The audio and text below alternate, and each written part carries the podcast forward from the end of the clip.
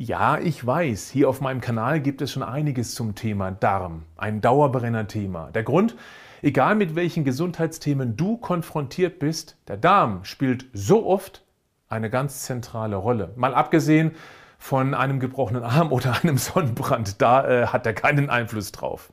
Der Darm braucht Aufmerksamkeit, vor allem dann, wenn er sich schon lange meldet mit Durchfall oder Verstopfung. Natürlich auch Blähungen, die gefühlt einfach zu viel sind. Dann stimmt da etwas nicht. Es wird Zeit, sich darum zu kümmern. Herzlich willkommen zum Podcast Schlank und Gesund. Ich bin Gesundheitsexperte und Fitnesscoach Patrick Heitzmann. Dieser Podcast ist mir eine Herzensangelegenheit, weil ich dich unterstützen möchte, dass du noch fitter, gesünder und schlanker wirst. Schön, dass du mit dabei bist.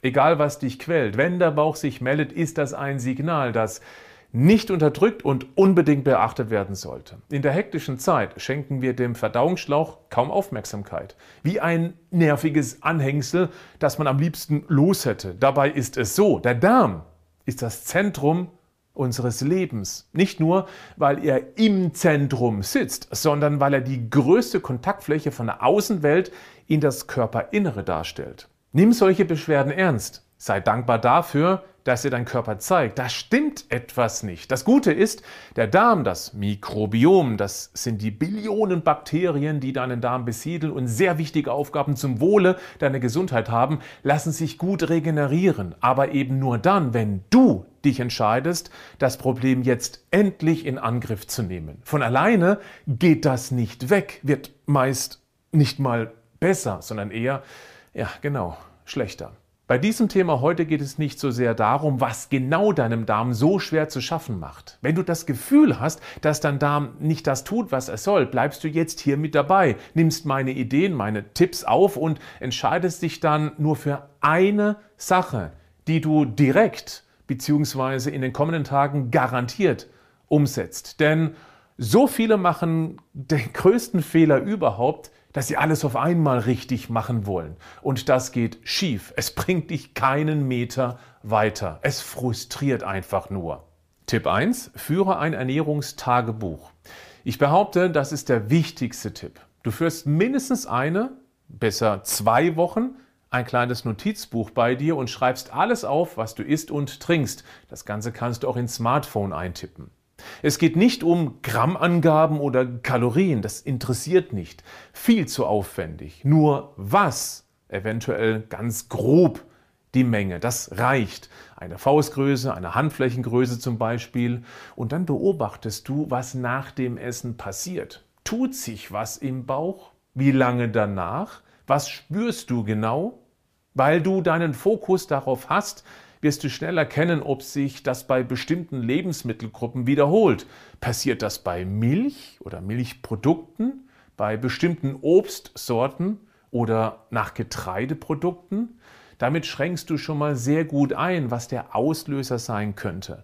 Wenn du eine Idee hast, verzichte dann mal konsequent für mindestens zwei Wochen auf das Lebensmittel bzw. die Lebensmittelgruppe.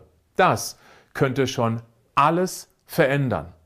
Tipp 2, baue gezielt Ballaststoffe ein. Wenn du bisher eher wenig Vollkornprodukte, Obst oder Gemüse gegessen hast, dann empfehle ich dir jetzt nicht, dich damit vollzustopfen. Das kann dann nämlich richtige Probleme verursachen, weil dein Darm bisher noch nicht damit konfrontiert war. Das Mikrobiom ist schlichtweg noch nicht darauf vorbereitet.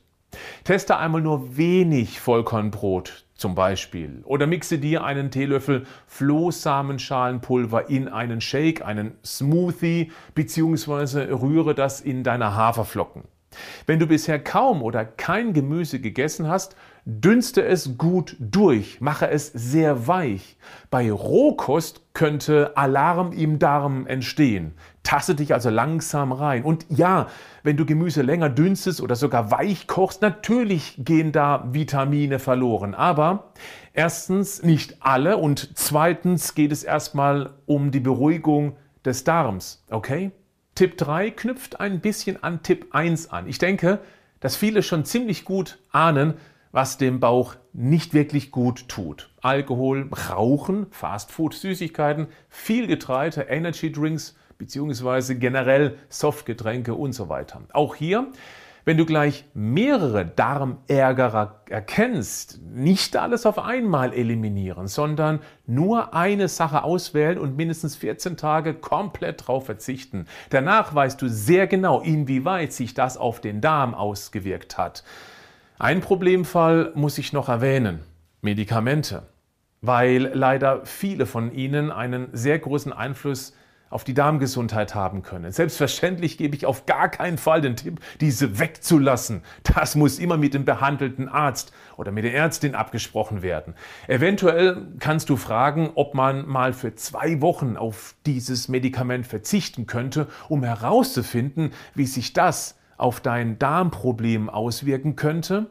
Wirkt es sich aus, dann könntet ihr euch auf die Suche nach einem anderen Medikament machen, welches dann hoffentlich weniger Darmprobleme verursacht. Tipp 4 ist schlicht, aber unterschätzt wichtig. Trinken. Selbstverständlich kalorienfreie Flüssigkeit. Dazu zählt in diesem Test leider kein Kaffee, weil Kaffee ebenfalls eine negative Wirkung auf die Darmfunktion haben kann. Darauf 14 Tage zu verzichten, das wird nicht sehr einfach fallen, könnte aber einen grandiosen Effekt haben.